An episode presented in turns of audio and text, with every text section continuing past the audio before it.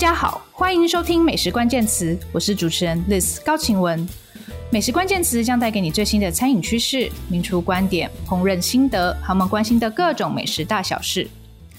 本周的访谈单元，我自己也很期待，因为是我一直很感兴趣的题目，却苦无时间深入研究哦。没想到专家就自己送上门来啦。那今天要跟大家谈谈餐饮业的数据，来宾已经偷笑了。好，我们今天要跟大家谈谈餐饮业的数据。当我们在说餐饮业景气好不好的时候，根据从哪里来？当我们说疫情重创餐饮业，情况到底多惨烈？评估这些状况，难道只能凭感觉吗？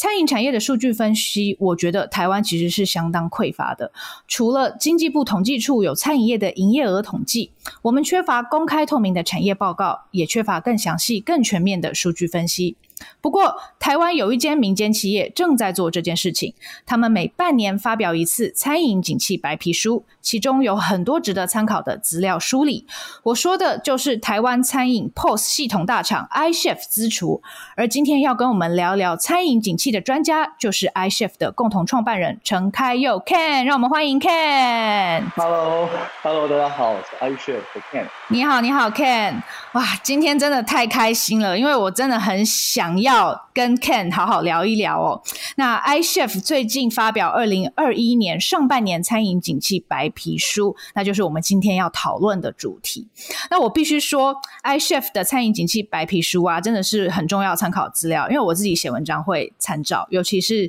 先前疫情的时候要写一些分析文章哦。那就如我刚刚讲的，好像除了看经济部统计处。就没有什么其他参考资料，所以就就是一定会看到 iChef 的这个餐饮景气白皮书哦，所以真的很谢谢 iChef 有持续在做这件事情。好，那呃 iChef 的年度餐饮景气白皮书哦，是从二零一八年开始发表，对不对？我是想要回到对，回到最初哦，想请问 Ken，当时制作这个白皮书的动机是什么？你们是怎么起心动念的？好，那呃呃，我我我分享一下，谢谢你的，感谢你的阅读，很高兴有人这包有帮上忙，是很开心的事情。那呃，我我其实，在 Ish 回来 iChef 之前，其实呃，有些朋友知道我是在麦当劳工作，我在麦当劳的中华区、大中华区担任策略部，担任菜单策略总监的工作。那其实在，呃餐饮业的工作的期间里面，时间并不长，但很快就发现说，即便是特别是卖呃呃所谓的 focus menu，像 fast food。这种类型的，他必须决策要尽可能的有共识，而且精准，然后要正确。那这个情况之下，如果你没有产业的资料，是不可能的。你你这个讨论都没有都没有根据啊，说什么事情要怎么决定这件事情。那所以那时候其实就蛮习惯说，OK，我有这些产业资料，我要我我们作为呃呃呃速食业龙头，其实可以 access 到服务非常多，在在中国这样大的市场的时候。然后后来回来台湾，就是呃跟朋友大家一起来做了 iChef 这个公司之后，才发现台湾餐业其实没有这样的服务提供者。所以第一个 对第一个服务需求者其实是我本人，就我根本搞不清楚我要做餐厅 POS，我根本搞不清楚台湾餐业长怎么样，全部的都是都是杂谈，就是大家的经验谈啊，然后观点，然后你会发现那个经验非常的呃 silo。就是每个人对于自己的经验的范畴都很可靠，但是也限于那个范畴里面，就像瞎子摸象、瞎子摸象的故事一样。大家在看到这个市场，但是其实是用不同的方式看。但与此同时，其实坊间也会陆陆续续有一些呃呃，我们现在看到媒体报道啊，谈景气如何啊，谈产业者出来说，但大部分那个目的是呃为了 PR 为目的的，那也就是他为了要去沟通特定品牌经营的方式。嗯我相信它应该也是提供可靠的数据，但那个的取样来源就会是很限于，比如我们听到说某个饭店它在疫情呃在哪个年假的时候景气增加多少啊，销量增加多少啊，哪一个连锁餐厅都有多少啊，但即便那个是事实，都很限制于特定的环境，结果的的的结论就变大家都看王品做事，大家都看星巴克做事，大家都看饭店业做事，哦，那这件事情呃其实是很高风险的，因为。市场本身就是社会是一个多元性的的组合，那我觉得餐饮业可贵之处在我们服务不同的区块，不同类型的消费者，不同类型的情境，有不同的业者用不同的方式来服务它。那因此你没有办法用我这样举米其林的晚餐类型的餐厅来去推估午餐的便当的的这个市场的情况。它是，是，但是如果今天一个产业它没有呃呃呃好的投资效益。那他的人员的收入就不会高。那其实大家有时候我仍然很惊讶一件事情是，台湾其实餐饮业有八千亿的产值，一年是非常非常高的。台湾是餐饮大国，就是我们有八千亿产值的时候，其实全台湾没有一个专职的产业分析师在分析餐饮业走势。那我们唯一可以依赖的，就是要立说的，就是呃经济部公布的这个走势报告。那我觉得这件事情就会让大家不敢投资。那不敢或者投资的效率就会低，嗯，那效率低的时候，你报酬就低。那你报酬低的时候，你给人员的发展空间、老板的获利能力，就是就就会低。那大家自然就会是一个更加易发辛苦、讲究毅力劳力的产业。那毅力劳力没有不对，它是很很很重要、很关键的事情，没有它没有办法做成事。但如果只是靠着这个跟靠命运，那它就不是 business 了，它就是，是 它它就是家业。那所以家业是每一个选的，家业是我来了这个事情，我就接着做事把它做好，但也会限制说大家为什么不愿意再继续往前进，因为我不知道怎么前进。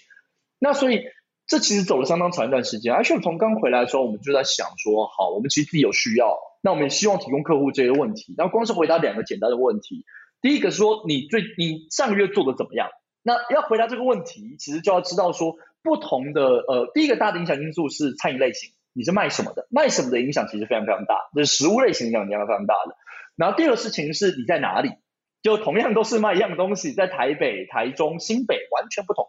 那所以我们发现我们要先回答这个问题。我要先回答你说，我上我我是卖汉堡的，或者说我是卖中式桌菜的，我上个月业绩成长五趴，这样是好还是坏呢？这个问题怎么回答？就是白皮书一开始的一个动机。哦，原来如此。哦，我真的非常认同哎，因为比比如说，假设我在我在查一些国外的资料好了，以美国来说，他们就有这个 National Restaurants Association，上面是有非常完整、周全，而且。仔细的数据分析，你完全可以掌握说，呃，他们的比比如说疫情好了，他们有多少劳工失业，他们的营业额损失了多少，是立即清晰可见的，而且他们是一直在做这一件事情，然后是一个全国范围的。那是回到您对，回到你刚刚讲的，呃，我们除了欠缺一个很。纵观性的一个产业分析以外，我不知道未来台湾有没有可能出现啦。那还有就是你刚刚讲的业态很不一样，然后地区也很不一样哦。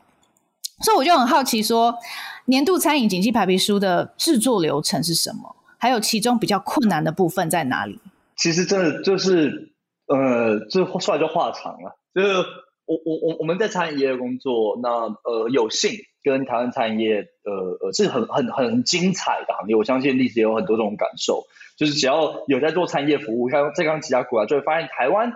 呃的中小型餐饮业真的是很精彩，经营的品质跟水准其实是很高的。相较于同样的中小型餐饮业来讲啊，我们这方面表现很好。那所以在提供资料的时候，其实就像提供食材一样，对我来讲，就是资料本身，你要提供资料很简单。你随便都可以拉出资料出来，就到那边，然后叫媒体报道。那我譬如说，我们现在随便丢个数字出来，媒体都会对他们来讲有帮助的。那也他会认为来自可信来源的，不论是网品或哪餐厅，他们也都会接受，就开始传播，因为因为听众有这个需求。但如果我们今天是希望能够提供市场一个指南针，说了解温度计，知道情况怎么样的话，嗯、我们应该尽量确保资料的可靠度，就是他要确保这资料是真的可用的。那就像食材处理一样。那首先呢，我跟各位 跟你分享，这很少人会跟我聊这个，所以我就有点宅在这个事情上面，资料处理啊。那 资料处理 第一件事情是你要确定样本数足够，你要在你的那个类型里面，我们讲的不是说 iCHEF 手上的所有产品哦，而是说你在每一个分类里面的这个分类里面的样本数足够，那所以才能够形成一个分类。那所以第一个你会做的事情是把呃分类某一个分类里面样本数不够的分类拿掉。说这个分类不像鱼一样啊，那一块肉不能用啊，那一块叶子不能用啊，就开始削，不能用的地方把它拿掉。然后第二个性是你会拿到要有可比性的资料，就是说这个店家他必须是我我取任何一个资料点，他必须以两年以上开立的店家。所以我们取我们因为我们想回应的事情是店家经营的手感，就是说呃我现在开了，现在感觉跟去年比起来怎么样？所以我们知道新开店都会有一段时间的蜜月期。他都会有一个呃很辛苦期或蜜月期，看大家的命好不好决定啊。就是呃，所以那那个阶段的数值其实的参考性就没有这么高，因为它变动性太大，它的 predictability 很低。那所以我们就会只留经营两年以上，然后同时有持续的店资料点的店家来做比较。那你之前开两年但，前一年今年不小心就结束营业了，我们也不会考虑你。我们是给还在经营的人去做手感，所以做了这件、嗯、这件事情。那所以让这个整个资料量大概就只剩下二分之一左右是可用的，二分之一到三分之一左右是可用的，就是我们所有的资料库里面是不不不不不这样这样缩下来之后，然后再来很关键的一个步骤是分类，就资料就餐厅怎么分类这个问题其实很关键，就是是。呃我我们做了两重的工作，第一重是用、嗯、其实我们是参考了 Google My Business 上面的分类方式，这件事情很有趣，哦、对对对对，其实它有公开的 API 是你可以把它。抓下来，说就是 Google 觉得它是什么店，还是咖啡，就是你这边咖啡厅，它会跳出来的。它明明名字没有咖啡厅，对，但为什么 Google 会说它是咖啡厅？因为它跟用户的一些互动，或者他去做图片读取的时候，他认为它是有咖啡因。那如果你资料拉下来之后，你很快就会发现，它其实有多个 tag，他认为它是多种店.它不是一种，是合理。所以你很难定义这件事情嘛，对吧？嗯、上岛咖啡算是咖啡厅吗？嗯、就是有些咖啡。算是咖啡厅吗？就是 咖啡厅最难、最烦就是咖啡厅。那所以拉下来之后呢，我们再进行人工的筛检，我们会再进人员会再走过一遍，说好，那这个东西我们的分类会怎么样？我们会再再定义一遍这个分类。所以你要是看我们的报告书本身，前面有相当大一个段落就在解释我们怎么做进行分类。我们把咖啡厅分成六类，这件这件事情重要。那到后面一开始是我们自己手做，然后跟就是呃呃一些我们的呃做大资料的朋友。然后来做资料的分析，可是后来觉得还是要找专业的来比较可以规模，所以我们从今年开始跟东方线上合作，那其实是我们呃跟他们合作投资的一个报告，所以我们把资料倒给他，在保密的原则下，请他做 processing，就是把把这个食材处理干净，然后照我们认定的方式，然后用他的统计方式做检测。那其中得到一个非常重要的呃呃呃呃呃指标，对我们来说是。他提出来说，呃，iCHEF 的数值是对那个也是报告第二十四页，他我们我们其实因为我们要提供这个数据给呃消对店家经营者了解自己经营的状态，所以到底 iCHEF 数据有没有代表性是关键，是，因为我们取样的方式跟总部不一样，但是在东方线帮我们做了调查之后，发现做了双维检定，就是统计的检定里面，就是我们跟政府资料是基本上超过三个标准差以上的高度相关了。就很明显，iCHEF 店家的状态，就是我们已经达到了跟母体有预测能力的的的状态。嗯嗯嗯、那这是跟东方市场合作的一个特别地方。那这一次的报告其实有一个很棒的内容，大家不一定，因为报告内容有点多。我们做的这件事情还是呃有一点有一点希望成为原始食材啊，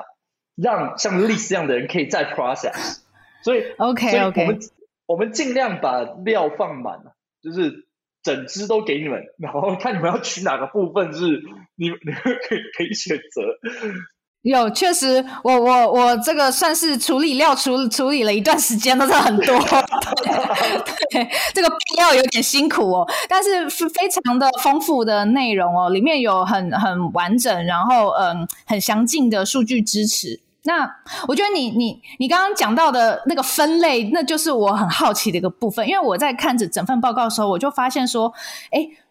真的不同的业态它有很不一样的生态哦。那我我们我我先讲一下这整个餐饮景气白皮书好了，其实它分成三大部分哦。那第一大部分是景气概览。哦，他呃马上告诉你结论哦。那我可以先先，我可以先讲一下这个白皮书的结论嘛？应该 OK 哈、哦。请请请请请 OK 的。好好好好，呃，他就是呃，在在讲到这个二零二一年上半年的景气总结呢，一到四月跟五到六月要分开看哦。疫情前、疫情后，一到四月呢，诶状况蛮好的哦。它的营业额、来客数都比去年同期提升，但我想也因为去年一到四月是。呃，疫情刚开始的时候，所以那个时候也相对是台湾比较惨啊，餐饮业比较惨。那所以今年同期一到四月呢，就诶成长很多，但是五到六月呢，就受到疫情严重影响哦。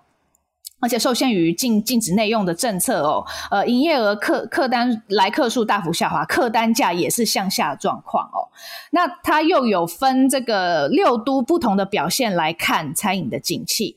那北部地区呢，就这个衰退的程度比较高啦哦。那而且也受到这个今年一到二月这个桃园市因为有那那个机师嘛那个的的的关系哦，所以呃比较比较辛苦一点哦。但是台南市却很抗跌。我觉得这个还蛮有趣，等下来好好聊一下。哦，好，所以这个我们看完了这个景气总结要点之后呢，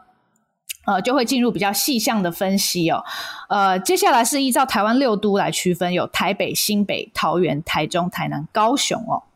那最后呢，再依照十大业态来细看哦。那这个业态就是我觉得很有趣的部分呢。呃，iChef 这边的十大业态是包括早餐店、三明治专卖，这是一类；然后合餐，这是另一类；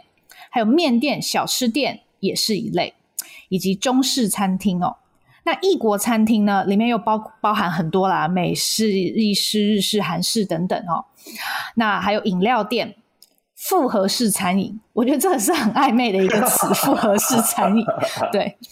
然后还有把酒相关的放在一起哦，饮酒店、酒吧、居酒屋这三个是在同一类，还有烘焙店、甜点、伴手礼这三个是同一类，最后是火锅店哦。以上是 A I Chef 的十大业态哦。好，那那我想先比较盖瓜的问 Ken 啊，就是在这个上半年餐饮景气白皮书里面。有没有什么让你比较惊讶的数据或者结果？我觉得大致上跟大家的体感很像，就是第一个事情是，呃呃，大致上体感会很像，但比较特别的会是在，我觉得是在地区，就大家我们看到台南区的表现是大家比较.我觉得是特别亮眼 stand out 的一个一个一个一个一个一个资料点哦，说在四五五六月的时候，它下降的幅，呃，不但一到四月上升幅的的比较低。五六月的时候表现其实相对来讲出乎意料之外的，嗯、出乎意料之外的更好。这件事情是那这件事情，其实我们在使用这个数据的时候，都发现必须要连接一些外部的世界来做，试图找到更多线索。嗯，那嗯、呃，我们自己看到则是说，应该是因为善化那一带，就是那个呃呃南科那边新的人口进驻了，所以让它的客单价都开始变得更高。那这些这个 momentum 去支撑了它，比起它的来客数的上升，它的客单价上升更为显著。那这件事情是让我相当，就是让团队这边相当印象深刻的。那看到台南整体上在往上升这件事，是对我觉得非常有趣，因为客单价竟然会上升，因为感觉疫情中不是大家可能会买外带外送，感觉客单价都会变低啊，对，它竟然客单价上升，那就是人人口结构改变了，嗯、就是说你有新的消费者。就是呃，你有新的消费者了。比如说，我相信大家可能有一些，我、哦、我、哦、就是呃呃呃，如果有住在不同城市过的朋友的经验啊，就是说，假设像我早期住在上海的时候，就喜欢的店其实不多，其实习惯的店没有这么多啦，嗯、对不对？那所以就是去的时候就老是去那几间，然后去都有一种就是，没关系，我可以吃稍微贵一点，因为来这才能吃得到卤肉饭的这种感觉，所以。当你有新的移民进来的时候，就是进到这个城市的时候，它会带来新的消费行为以及更高的支付意愿。那我们在台南其实看到了这一个、这一个、这个模型。那这个是最、oh. 最主要的。那因为这是上半年的资料，我们其实在前面几个我们有发几个我们的呃疫情的景气的追踪报告，其实大家陆续可能都有感受到。我们提到说业绩下降百分之六十啊，剩下四成啊，这都已经讲过了。然后外带外送的上升，我相信大家也有手感跟体感。但在这个报告里面，我们没有把，就是因为受制数据结构的问题，我们没有把外带跟外送拆开来看。那但是如果参考前面的报告看到的话.会发现，在外送上来讲，它大概五六月的时候，比起四月上升百分之五十左右，就是它的 base 上升了上升五十个 percent。那但是就线上外带，in particular 这个管道来讲的话，大概增加七倍左右，有到现在还是落在五倍左右。Oh. 就是我们看到。大家一个很大对于便利性的需求，就它不只是外带而已，大家想要确定之后再去拿这件事情。是是是是。呃，刚刚呃在讲这个景气概览的时候，我其实还漏了一个部分，就是其实你们也有针对十大业态还有十六类餐饮来做一个总结哦。那呃一到四月里面呢，各类餐饮都是比去年成长的，但是有特别 highlight 出来的是聚会型餐厅哦，表现突出哦，中式、日式、美式、东南亚、欧式复合业态、饮酒店。的营业额跟来客数成长都比全体高哦，所以你可以想到，就是这一到四月是一个还蛮成平的时期，就是 大家都出来吃饭 喝酒啊，就是和家人朋友开心聚会。我自己感觉是那个时候好像大家都有点就是整个内需消费非常的旺盛，然后有点玩疯了的感觉哦。对，但是当然五月开始就是急转直下了。那这个是这个，我想聚会型这个时候就就很惨了嘛。但呃，在这份报告里面有特别指出说，日常饮食形式的餐厅，如合餐或烘焙店，影响比较小，它的衰退幅度是大约百分之十五哦。是那呃呃，你同时也有提到说，呃，在疫情期间哦，外带、外送、便当等等的服务或产品哦，虽然有造成客单价下滑，但是餐饮市场也产生质变哦。有餐厅推出一些高价的外带餐盒或便当哦。那是还有就是说，呃，消费者防疫少出门，产生一次性购足的行为，导致客单价上升。哦，我觉得这些是这些分析都是呃很很很值得参考的哦。那。呃，不过我们可以看到，就是分类真的是一个关键的。我们刚刚也也有提到，我还是蛮好奇，说你们会怎么样去再去人工分类？虽然一开始有 Google 的 API 帮你们去建立一个架构，但是你这餐饮餐厅真的有时候你很难分类。对，我我觉得我我觉得是我们的受益的点是我们是产业背景。所以我们在分析这个数据的时候，会先丢呃，我们认知、我们学习到有有意义的变数，哪些变数是有效的，能够区分，其实不是店，而是消费的情境，应该以消费者为中心来思考，Okay. 而不是说什么样的店，而是我们刚刚看整个市场的时候，你必须要以消费者用餐的行为来做切分。就像我们今天怎么选择我们要吃东西的时候，其实第一个事情是三餐 day parts，就是你要知道我一天的不同时间段；第二个事情是我要知道我的价格带。然后第三个是因为我要知道我的消费的通路，嗯、那消费通路其实又可以分成，是当然大家会分成内用、外送、外带，但其实内用还可以再分，说我的就是呃呃呃 group size，你两个一个人吃饭，两个人吃饭，六个人吃饭其实是不同的情境，你要解决问题也不相同。那所以呃像这些都是切割的方式，在那个之上才是对应方便的餐饮类型。其实这件事情很有趣，也就是说今天你午餐两个人。然后的时候，你会选择的餐饮类型，跟你午晚餐四个人你会选择的餐饮类型是不相同的。所以其实一切都是以情境为中心做出发的，就是说我要解决的问题是是什么。那所以我们丢了这些，用这几个变数优先的来对市场的做切割。那因此在数据呈现上面，我们也蛮特别的提供了客单价、来客数这个东西的变数。所以我们把营业不只给营业额，我们每一个类型都拆解成它是客单价上升还是营业额上升。因为对我们来讲，看到的事情是，呃，这一个呃呃呃类型它的成长周期是怎么样？什么叫成长周期呢？就同样都是上升，跟历史分讲，同样都是上升十个 percent。说这边七月份中餐类型，假设我们就是给他一个美好的愿望，就是他九月份上升十 percent。那如果它是客单价上升百分之十，然后呃来客数不动，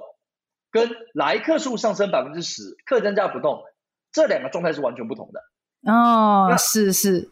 嗯，那来客数上升的时候，意含着代表说是那个呃呃呃产业本身在 booming，或者是你的竞争力在上升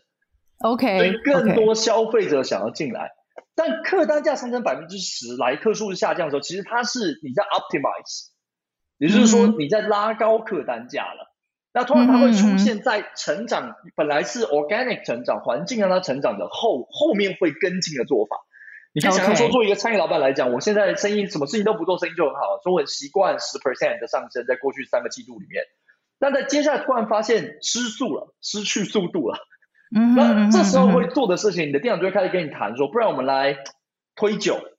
不然我们来就是做什么事情来拉高那个客单价，所以你就开始更多的 interfere。进来说，就是我想要拉升它，那这个希望会有几种好，有几种结局。第一种事情是，呃，非常遗憾的，很高比例我看到大家会会会会搞砸这件事，就是因为你会开始塞他一些他其实不想要的东西，到最后他就开始消费者开始觉得这边 CP 值不够，那其实是本来他正常消费可能没有的，但因为你硬要他点一个没有竞争力的前菜，或硬要他喝一杯他可能没有想要喝的酒，那所以导致他整体的消费体验下降了。那平均的下降，那这是一种类型，所以你很快进到一个，我们就看到一个负向的循环，就是你口碑变差.所以你又开始想办法拉单价什么的。我们另外可以谈一个，另外非常乐意跟另外谈一个故事。我们那时候还做了一个、嗯、呃呃生命预测、生命周期的资料。嗯的结构。就我们发现其实有特定的资料模式，因为 iShop 手上我们大部分小餐厅，所以其实很多我们像是健检中，怎么像健保局啊？其实我们有大家很多人的一生的资料，所以我们就把健康组，哦、就是哦 prospering 的的的餐厅跟不幸的提早下课的餐厅的前面二十四个月的资料结构去做比较走势，从中间试图找出变数。那其实里面看到一些有趣的东西，哦、对对对，它其实 OK OK 可能会可能会跟大家想象的不太一样，所谓的危险的讯号可能不太一样。就就譬如说，其中一个危险的讯号，其中一个危险的讯号是我们发现，不是说一定都是，但我们发现，当餐厅就是呃呃，我们说早衰组啊，或者是说夭折组的这这不幸的这个餐厅的时候，他们其实后段的时候，它的客单价是上升的，嗯，它的客单价其实会上升的幅度会比。就是呃呃呃长寿组的更高，OK，原因是对，发现他开始去压榨剩下的客人，哦，就是原来如此。有有些客人可能价钱没那么敏感嘛，就是我可能出于便利我就来嘛。那 to a point 到那个时候，就是我觉得你你你你你你 you went too far，就是啊，就就会断掉。那就变成是你的价钱开始失去竞争力的时候，你的商品开始失去竞争力的时候，你的中低价的客群开始流失，然后那边开始补不上来。然后这时候你就会开始从高价这边开始定更贵，但其实这是很危险的讯号。就是所以为什么我这次定说三在 iShow 的翻白皮书，我们持续的升级，这次还有说不同价格带的平均单价。我其实这件事情，我真的觉得我们这个团队相当用心的，就不是单平均单价，啊我们是把前面三十趴的单的最高的三成，中间的三成，基本上高中低价的平均价格的移动状态。你就能看到不同价格带的 offering，它的它的它的走势。但其实就麦当劳来讲的话，这三段都重要。就是你你必须它是一个健康的组合，就是像你的你的 gross profit 是一样的，就是 gross profit ratio，你你会有一些是你 GP ratio 比较高的，你毛利率比较高的，但你有有比较低的，你都有好的组合，让不同的消费者都可以进来享受到你的服务跟餐点。那其实呃，我们发现像这个变数就是其中个有趣的。那那就是呃，所以不要想去压榨你的客人。当你发现你的 traffic 力不够了，就是他持续想动的时候，其实你第一个时间就要，来客数不够了，来客数不够，嗯嗯嗯，这是最关键的问题。嗯、第一个时间就要思考为什么我没有办法去呃呃处理这件事情。那有时候来客数解决的方法的时候，反而是降价，嗯。其实有时候是这样，嗯、因为毕竟餐饮的周期，它的呃跟呃呃呃呃当时的呃呃呃流行文化的环境啦，比如说我们在过去。二十八个月里面看到的韩剧的影响，那现在我相信那个由于游戏搞，大家都开始要舔那个就是碰碰饼、碰饼啊之类的，就会出现会会会会会出现新的东西嘛，就是所以大家会因为这个类型而有所呃需求有变化。那你要思考你在那个时间段适合的价格是多少？嗯、一个更有弹性、更有竞争力的菜单是生存能力更佳的。我相信这也是在这一次的疫情中大家看到三级里面大家看到的。那我再多说一个数据，就是，譬如我们刚才讲说层面分析，我们在两个月前的时候发表个肉肉报告，那是跟美国牛肉，呃，对不起，美国肉品进口协会，就是之前大家知道的美牛做的，他有办一个高年会，然后很荣幸邀请我们去，然后我们这边做的一个分享，就会发现，我们价钱单分高中低的话是一千五百块，呃，两，因为两千块，然后大概一千二以及大概三百五左右是肉类餐厅的三个价格带。但进到疫情的时候，它的单价全部都变到五百，它全部都靠近到五百去了。也就是平价的餐厅可以往上拉，大家对于肉品、肉、牛肉，我可以接受比较高的价钱，但这个高单价的餐厅还是必须要往下走。所以我们看，这是肉品餐餐厅才有的一个呃呃，在 adapt 这个环境很快速的一个、oh. 一一一一一个反应。所以这是有趣的哇！我觉得数据真的很有趣，而且好重要，给你好多讯息。那你刚刚讲的那个生命周期是有公开发表的吗？啊、呃，我们没有公开发表，因为那数据后来那个方程式我们给凯基去做餐厅带了，所以我们说哦，就是借款不靠爸，就是原因在这里。所以你的你过去的 track record 证明你是一个呃 high potential 或是 reliable 的.的餐厅，是以资料为基础的，不是因为你在林口有块地。而是 因为你的餐厅经营起来看起来 legit，、哦、那所以我们把这个模型给，是是是但我们有丢一两个变数出来嘛，我们觉得蛮有趣的，可以可以关。但整体来讲，它是一个，它是一个，它是个 equation，那它也是一个、嗯、一个一个 algorithm，就是它是一个演算法的点，是在它本身会持续的变化。就你可以想象说，就是在二零一二年的时候的方程式，跟二零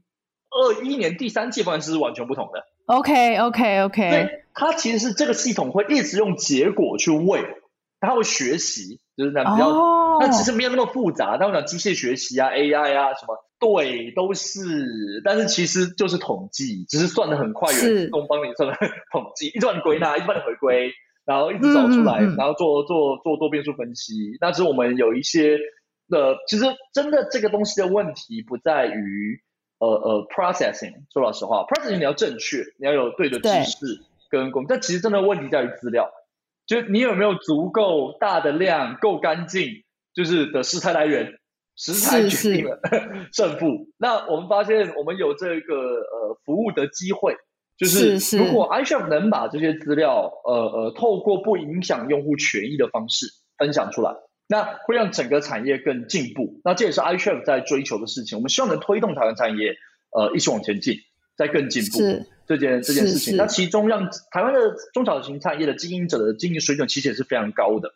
就是他们在呃呃呃商业上面的企图心跟就是认知，我说平均水准都是相当相当高的。那只是呃，有时候会 groundless，就是当你没有没有基础来支撑，所以到最后都变成呃呃呃小股民，嗯，就是哦，好像投资一样。我听到个消息说，好像现在什么东西会有，那我就做一个这个什么氮气咖啡，然后就被氮气机套牢，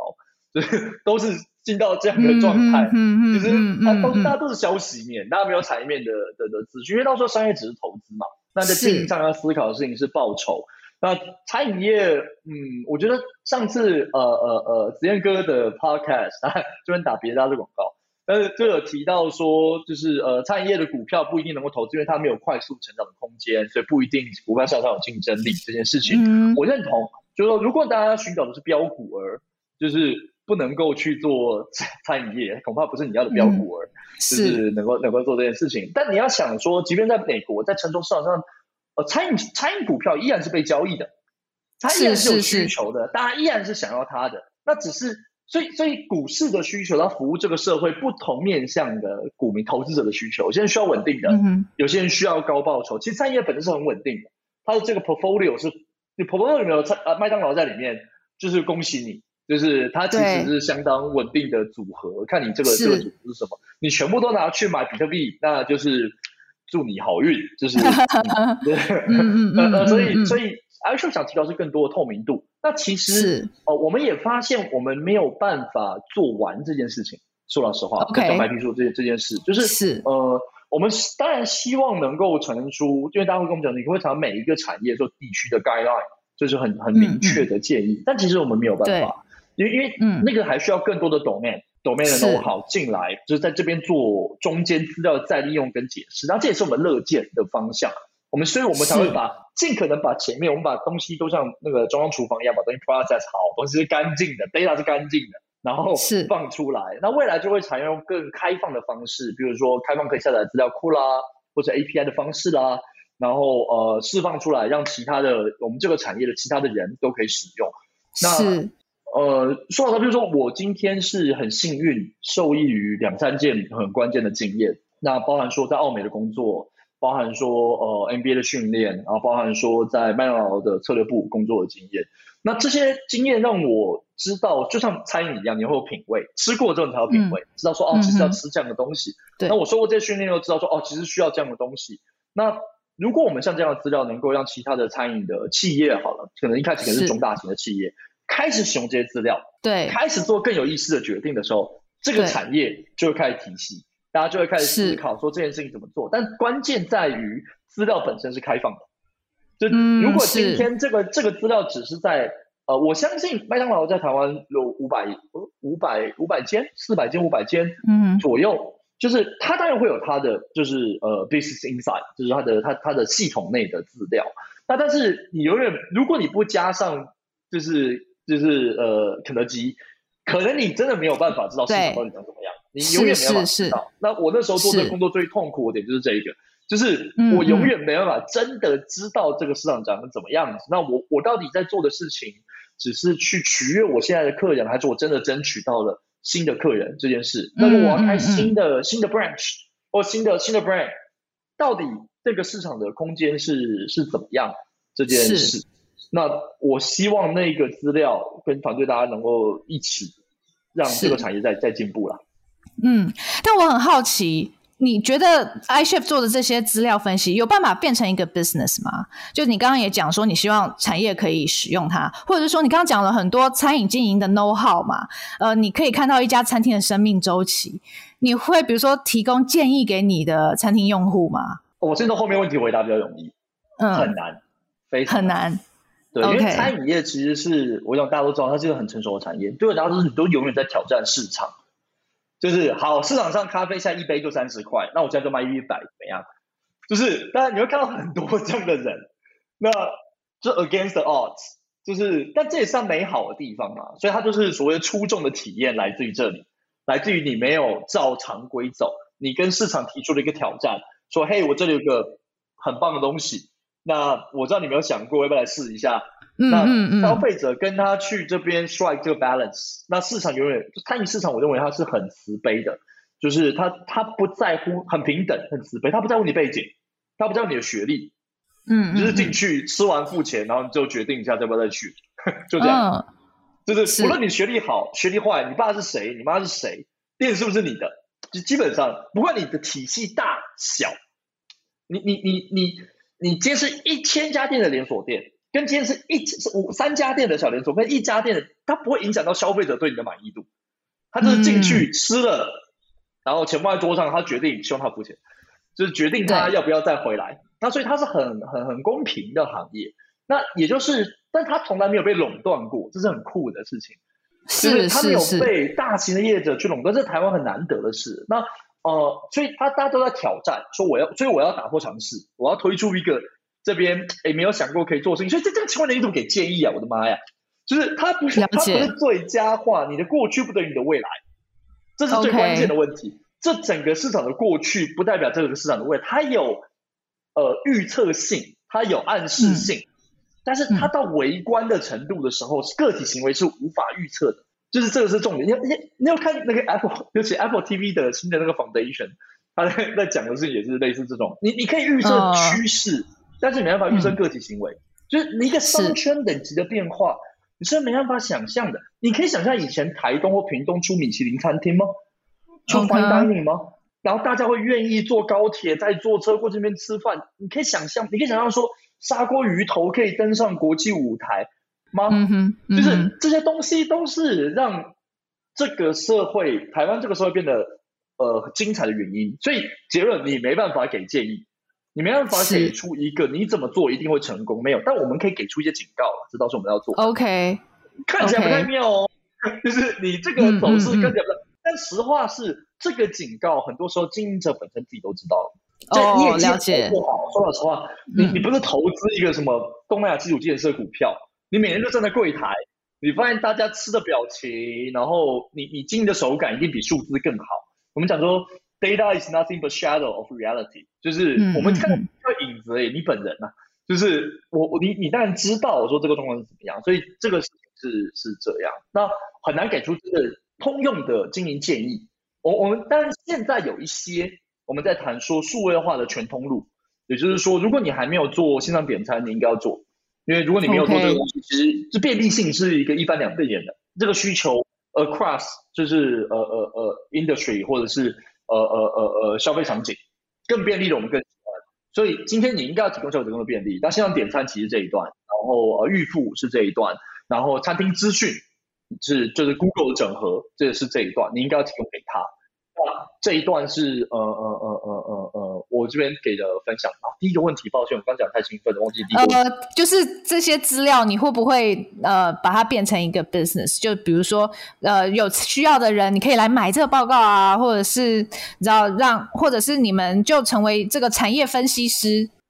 现阶段来讲还没有这个打算，说老实话。那那我们看到的事情是，那我我们受益于这个报告。更被广泛的使用，来自于我们发现，呃，iChef 其实诞生的有点早过这个年代，我必须老实说，在经营上面，我是小抱怨，对、uh 就是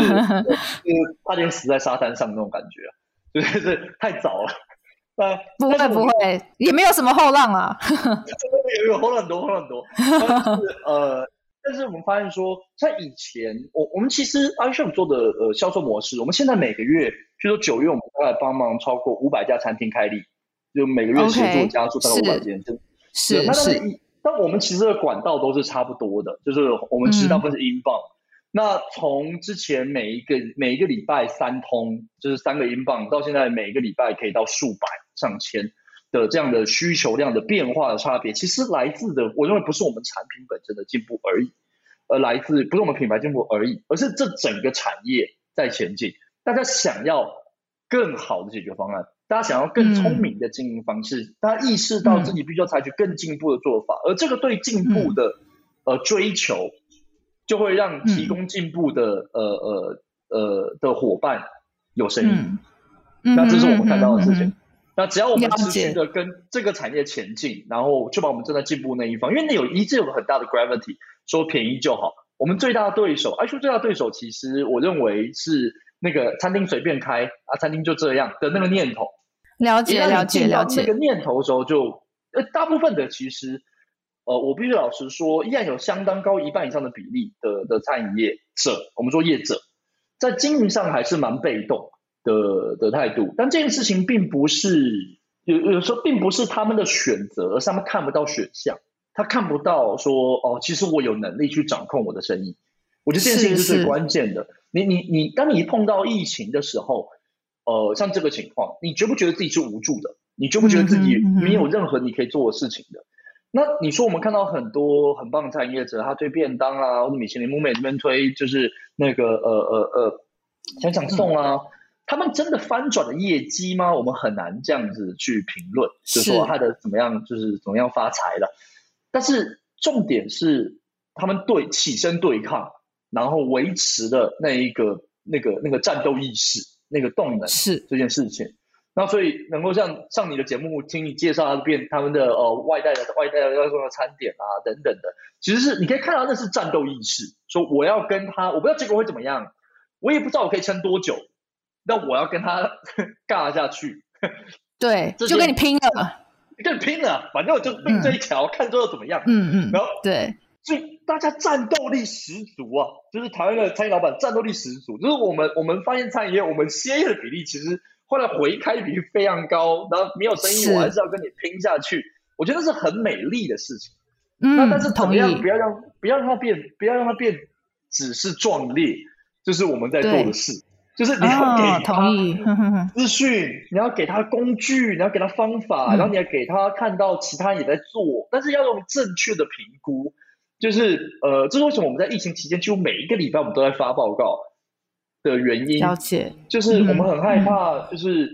出现两极的想法。第一种是，其实做外带外送超赚钱啊！你看金华，你看颐宫，他的哇，生意比原来还要更好，我真的超棒，很羡慕他们，就做的超级好啊。然后另外一方面的讯息又说完蛋啦，完蛋啦，就是倒一片啦，然后全部都死掉啦。如果你只有这两种看法，就很极端。嗯，那应该在中间提供一些，就是哦，其实有不同的选项。那现在有什么你可以做的？从你可以做的事情开始。那但那个背后都必须是资料来支撑，而不是某一个经验。因为经验在变化的模式里面其实是不可靠的。这不是经验有问题，而是经验本身就是它有它的利用性。它只有在一个模式里面，它有可预测性，才叫有有用的经验。那是但是因为当环境本身都在变化的时候，它的可能度比较低。那所以呃，嗯、我们才开始做这样的报告。那呃，商业模式，我觉得做到现在真没真没看到，哈哈。就是感谢我的团队，大家就是支持的这个韧性的的方向啊。那但是我认为它是承诺，就是它是一个 commitment，它是一个我们跟这个产业要一起进步的的的的一个一个一一个一个承诺。那也希望是抛砖引玉。就是说，能够让更多的呃嗯呃产业的专家，或者是现在流行讲生态系，但其实就是这个产这个产业能够出现。如果 iCHEF 今天提供原料了，我们这边提供 data 了，有没有可以 process 的人？会不会出现中间的服务商？是是那我觉得是有机会的，但这可能是一个还要在三年的工作。那我们才有机会看到那边真的那边接起来了。我们自己还在学习，就是什么样是有用的、有用的、有用的方式啊。像今天这个资料量，一不小心就做的太丰盛，就是变成是天动那种感觉，就是什么都 有，是相当豪华，没错、啊。就怕怕坏了大家的胃口，大家看到量觉得太大，觉得恶心。呃，所以我们也还在学习跟调整。嗯了解了解，嗯，但确实，iChef 等于你你你是有这些资料，是你会有一些领先其他人的洞见的。那我觉得要趁这个机会来好好请问一下，你觉得后疫情时代什么餐饮业态会比较抗跌，或者是说想要开餐厅的老板应该考虑哪些因素来决定我要开什么样的餐厅？我我觉得首先是嗯。我们的口味需求不太会因为这个事情改变，就是说台式啦.中式啦、日式啦，然后这不太会改变。那呃，所以口味分类，我觉得不太会，没有看到明显的变化。然后嗯，场合不太改变，就是 use of occasion Okay. 就是说希望大家不会因为这样更少约会，或者说夫妻不要更少吃饭。大家不要看到吃饭，需求一一定都存在的。你不用选饭了，对对对，就是所以所以 occasion 不会消失，代表说一人吃、两人吃、六人吃、八人吃，然后这件事情不太会不太会改变。那三餐的节奏 day part，我觉得早餐本来就在上升的区间，它这是这是 overall 的 trend，但最近得被打压。你知道看什么东西打压了？早餐，早餐本来上升，没错没错，这是混蛋，因为我本。因为我本人我没有一六八那么严格，但是我不吃早餐，没错。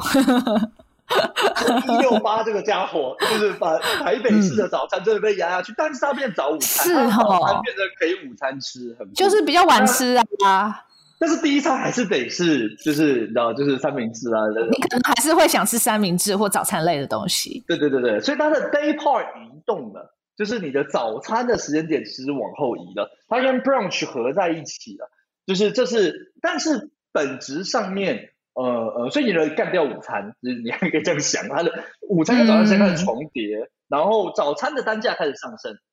就是你可以原本，嗯嗯，早餐的单价大概在四十块到五十六十块之间是大家可以接受的水准。那就是早餐以前有三个，在麦当劳做的时候，我们知道三个三个要素，就是呃便宜快速，然后方呃便宜快速位置方便，就这样。就是你早餐就一定要满足这三个条件，就价钱要在六十块以下，然后位置一定要在他通勤的路上可以拿，然后要很快速拿了就可以走，这基本上就是早餐的不败的三个因素。但现在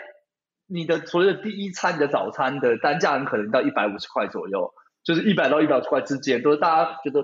那都花得下手没有问题。但你走进 Seven 早上七点到八点的时候，你依然看到是什么三十九元组合、四十九元组合。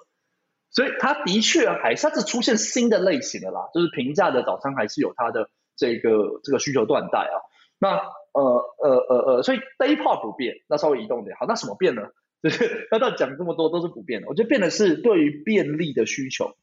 OK，就是消费者，我觉得外带的比例会上升，外送的比例会回不去。就是外送比例回不去的，并不是并不只来自于说呃呃呃，Liz 跟我就是会点更多的外送了。并不只是这样，包含了本来不做外送的人，现在开始采用外送。那所以我们看到的是，在东方向这个报告最后让你其实加码又加料，就是又多再加一个炸虾了嘛，就在天洞上面加了一个料，是做了消费者行为调查。那其中发现了百分之二十五的原本没有采取外送行为的消费者，这次开始采取外送行为了。OK，那我们都知道这个是回不去的过程 就你一旦开始，就发现说，谢真方便，然后这个东西就是便利。是有毒的，就是你一旦尝到了，你就真的回不去了啊！所以，所以外送的比例应该不会下降。那外带的部分，大家尝到便利，是不是不用等这件事情？那随着店家更多采用 LINE 点餐啦，然后线上点餐啦等等的要素的时候，会进一步的再让呃，我希望外带更方便。我在走出去之前，可能就今天下雨，如果走之前我都会想要先确定说，呃，第一个事情是外送可能叫不到，哈哈，我才会考虑要外带。那外带的时候就想说，那我那不要等嘛，可以拿到办公室的的东西，所以便利性会上升。那所以就消费者的需求端，我觉得是呃多通路的提供，所以你需要去思考，所以同样的消费者，比如 Liz 有时候会想要外送，就是我想要送到家的，但有时候你会想要外带，那有时候你会想要内用，去满足不同的情境。OK，但是所以这个情况下，你应该有不同的菜单，你应该要有针对不同情境下不同的 offering，就是让他去满足他的需求，同时也不会去让他到店内消费者觉得自己是就是小智障，就是花了很多钱，就是所以那个呃比例，通常会说外送的外带的菜单价格会比较划算嘛，那内用都会。他要做再丰富一点，因为要去 utilize 他的这个呃内用的情境啦，然后服务的环境啦。嗯、那所以菜单如果完全相同就完蛋了，大家就会生气。那所以稍微要拉开一点点，要去想它组成的组成的方式哦。那呃，所以他就因为这个便利性的需求，消费者改变的是需要更多便利，就会导致到通路变多，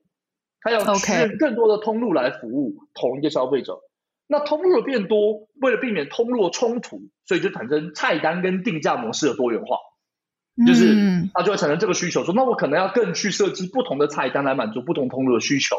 那在这个之后，就又会再产生出来的事情是，延伸到店家端真的在思考的点，就变成是会员经营，就是呃全通路的会员经营。因为以前就是呃 list 可能我我只要处理你进店的关系，我可能就会看到你的人，但其他情况我不知道。但如果你外带外送，我其实就没有机会知道你。但这件事情会慢慢改变。以前可能我也不在乎，我没那么重要，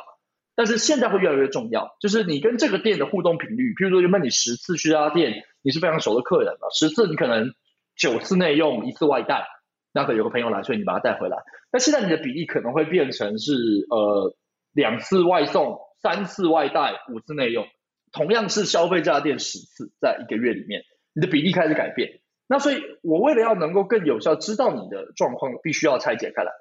就是要能够去追踪你的这些消费资料，提供你更好的服务。那所以我们在谈，就是为什么科技上我们在谈说全通路、线上线下合为一体，就是每个通路的资料点都必须要能够记忆起来，我要都知道是例子，然后才能够做规划这样。是是，可是这对于单一的小餐厅、独立店家来说很辛苦诶，他又要做内用，又要做外带，然后要管理不同的客户，然后菜单还要不一样，价钱还不一样。这种小餐厅他能够怎么？对啊。我我一方面先讲说，思考上是辛苦的，就是餐饮业传统餐饮并不是一个就是最费脑的行业嘛，对不对？那但是呃呃，现在开始会往这个方向去去走，就是你要去考虑这件事情，说我不同的客群、不同的通路。那呃，但也不用做很复杂了，你可以想说，有些是外带专卖，就是有些是内用才有的简单的菜单的分类，然后让你外带外送的那个菜单的类型更简单。就是呃，外带 menu 可能更更短，外送 menu 可能更短，内用再丰富一点，这是一个基本的做法。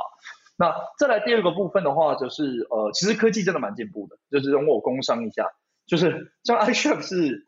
真的整合的蛮完整的，所以我们做 LINE 点餐，然后 Google 点餐，然后这边是你可以直接就从线上订单都进来，然后在 POS 里面就直接整合进来，跟现场进来是整合在一起的。嗯、那但是你可以设定不同的菜单。系统上就可以设定完了，甚至不同的 day part，每一天的不同的时间，你都可以给不同的菜单，甚至你可以针对线上的通路给出特别的折扣，只有线上通路才有的。OK，这些都已经自动化了，然后就是，所以他只要决定好整个的 overall 的 setting，我会说其实花不了，就是 overall setting 第一次可能花你三十分钟左右吧，然后之后你不用太维持这件事，但但比起资料设定比起科技啊，更大的问题是在你商业的思考方式。就你有没有考虑到这件事情？嗯、那科技现在已经成熟了，你来到那边了。哦，对，然后刚刚忘了说，就是会员资料也全部都是联动的。所以，而且做全通路的会员资料是说，今天你来店里面，你电话号码留进来，我输进去。下一次你在线上点餐的时候，它会是辨识同一个消费者。你在 LINE 点餐的时候，我还是辨识你是同一个消费者。嗯、那外送的话，我们有我们有 QR code 集点的方式，让消费者扫码之后再。他在 login 取得这个点数的时候，他又会再捕捉这一笔消费资料再加在里面。嗯，那这个东西都不用额外的费用，请容我工商一下，真的很便宜，我已经佛心到爆炸了。拜托客户全部打开，都不用钱的功能，就是所以而且不是开电子发票而已，拜托拜托，好不好？我有很多客户 就是问你说他用用怎么样，他说我们电子发票很好用啊，除了这个之外呢，有很多功能，其实大家也不知道要用，对不对？对，除了这个之外的，拜托，所以就是我我们在努力推广这些事情。是是是是，了解。那针对比较偏向内用型以现场庭院见长的餐厅呢？其实这个是我们美食家比较偏向同温层的餐厅啦。对，是是是，那针对这类餐厅，呃，iChef 的 Ken 有什么样子的建议？我觉得是熟客经营，就是你要很小心，说他们会.第一个他们会花心的，花心的能力比时间高非常多。就是、哇，我觉得你讲的非常精准，对，就是一针见血，花心，呃，非常多，就是他本来他都都可以，现在有他可以 access 到更多资讯，然后所谓的平台，就是他会帮你介绍其他的餐厅，当你 navigate 你去找某一个什么，就是呃特惠的时候，就路边就看到情况说，哎，我不知道那家有特价，下次吃吃看，就生气，那就是呃，所以他很，然后他也可以选择在家吃。就是人都是懒散的，对便利度的需求是没有上限。就是如果可以坐着，我何必站着？那我们要不要躺下？就是的这个路线是不会回来的。那所以呃，你要有能力去经营你的客人，beyond 你的店门口。就是你不能够只是说哦，我来这店里面，我跟客人的关系都经营好。我也相信这样，但相信我对他来说，一年去你这边六次，跟一年去你这边三次，他都觉得他都已经最爱你了。哈哈哈哈真的哎，我突然觉得自己是个好花心的人哦。他都觉得自己准，每一次进这个门都会跟你讲说：“哦，我最喜欢你们店了，我最常来你们店了，都没有说错。” 天哪，你这是真的戳破我们这些 foodie 的真面目哎！我的妈呀，满口的就是 emoji 的 那个爱心，都是事实，都是真爱，嗯，都没有说错，每个都爱，真的，真心不骗。对，但是实际上业绩就只有一半，真的，对他来讲就会就会减半。那所以变成是你要给他呃一些呃呃呃呃呃，其实你在跟这个消费者互动的时候，你要给他一些更轻承诺的参与方式。什么意思啊？就比如如果我今天 line 给你说来我店里吃饭，来我店里吃饭，来我店里吃饭，啊，我就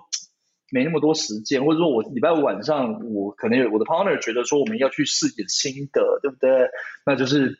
怎。这样交代不过去嘛？虽然我很喜欢，但是这样不是个办法。那但是如果你提醒我说，我们现在有午餐哦，或者我们今天下午有一个什么宅配的 meal kit 哦，你用多元的方式去满足，你要去进攻他其他的情境，就是让他跟你维持这个关系。嗯嗯、就是你比较容易去想，但一个极端只是便利商店的思考方式，或者说饭店的思考方式以你去满足他的不同的 day part、不同的 occasion 等等的。那你所以你需要知道。所以需要会员资料，你需要知道谁是你的高价值的消费的客人。那这个管道你要透过全通路都能够累积获得。然后你需要跟他互动的管道。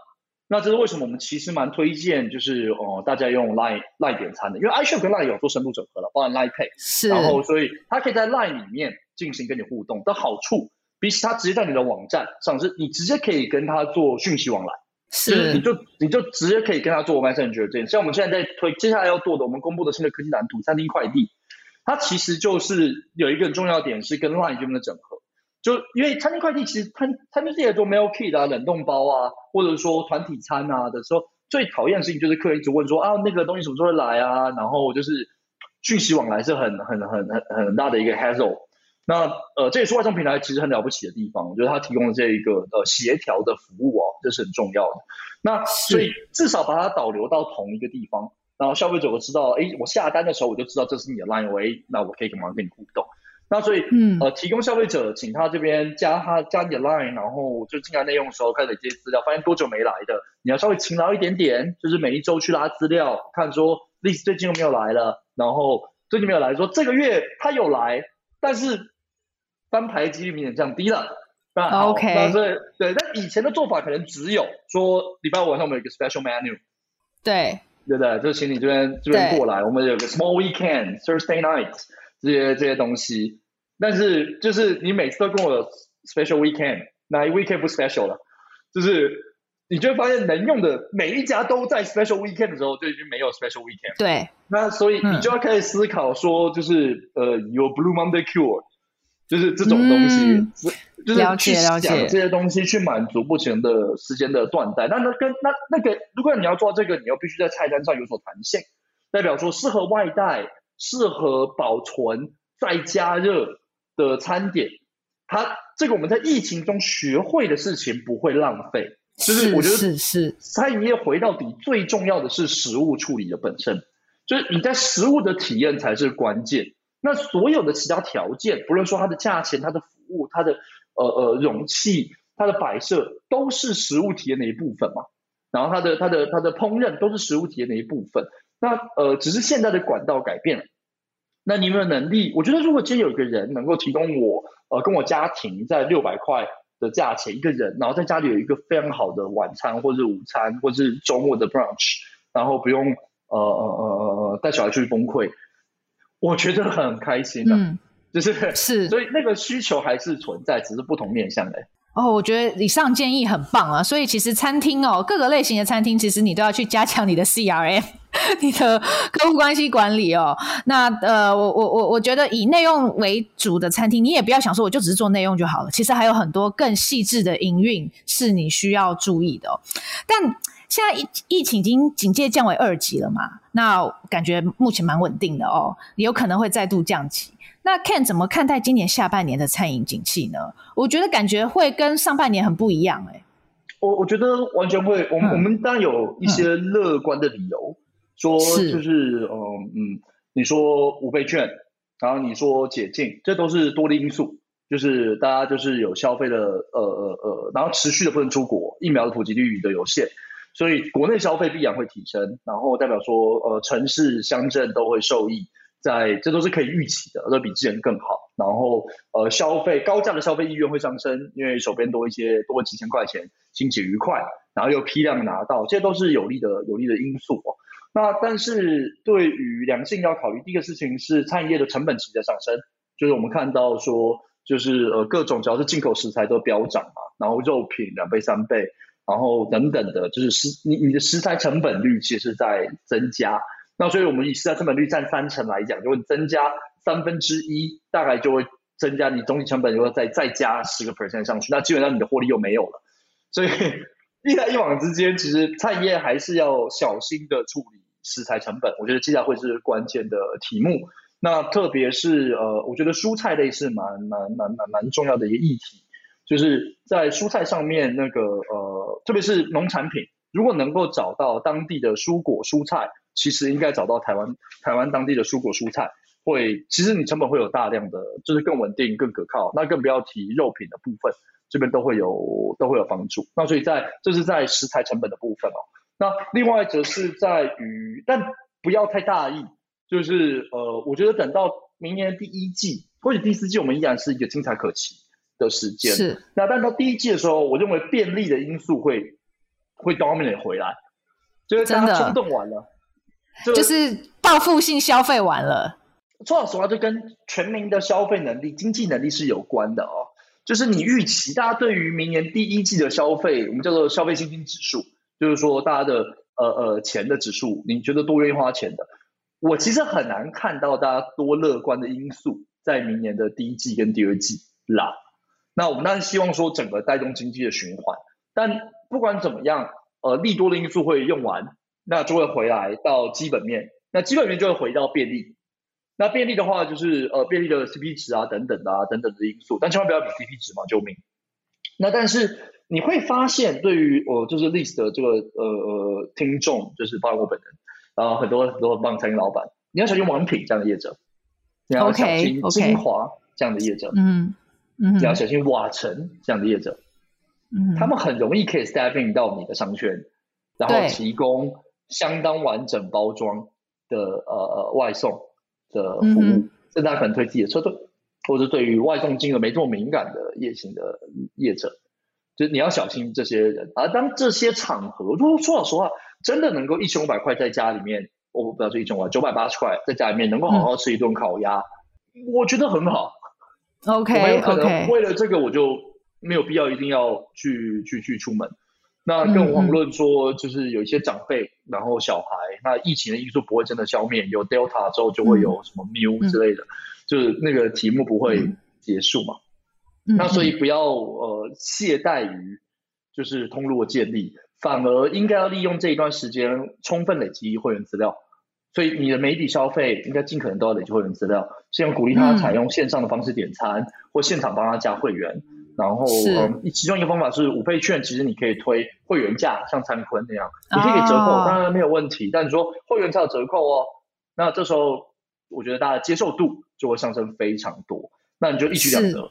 嗯，是是是哦，我觉得以上建议非常实用哦，希望这一集有很多餐厅老板可以听到，尤其是我们所谓同温层餐厅，其实很多都是独立餐厅老板哦，是是，是，没有这么多资源。然后我其实跟你聊完，我也觉得我们所谓的同温层餐厅哦，这些很有个性的，他们对于餐饮很有想法，然后厨艺也很好，但是其实往往是一个很小众的业态哦，而且大家的想法其实有的时候是比较怎么讲？我我真的觉得今天跟你聊完，就是整个想法是开阔很多的，然后你真的要注意很多不同不同的面向。那所以餐厅餐厅老板真的今天这一集我觉得很有价值，请大家多听哈。还有很重要的是，我们要怎么样可以取得 iChef 这一份二零二一上半年餐饮景气白皮书？不好意思，大家 Google 就好了，然后就会到我们的有一个，Okay. 就是你只要搜寻，大概就找到我了。就是就找我们了，我们的 SEO 有努力做去，然后就会像现在填一个说 email，我们就把链接寄给你，就这样。OK OK，好，大家如果你想要这份餐饮。报告白皮书，景气白皮书的话呢，欢迎上 iChef 的网站哦，填输入你的 email，你就可以取得免费取得这一份很完整、资料非常丰富的呃餐饮景气白皮书了。好，那谢谢 Ken iChef 的共同创创办人陈开佑今天给我们很精彩的分享哦，有很多的餐饮生意经，希望未来还有机会再来访问 Ken。好的，好谢谢 Liz，谢谢，谢谢谢谢 Ken，也谢谢大家收听今天的节目。如果喜欢我们美食关键词，欢迎订阅、追踪并分享给亲朋好友，也欢迎留言给我们，更欢迎给我们五颗星哦。我们下周再见喽，拜拜。拜拜。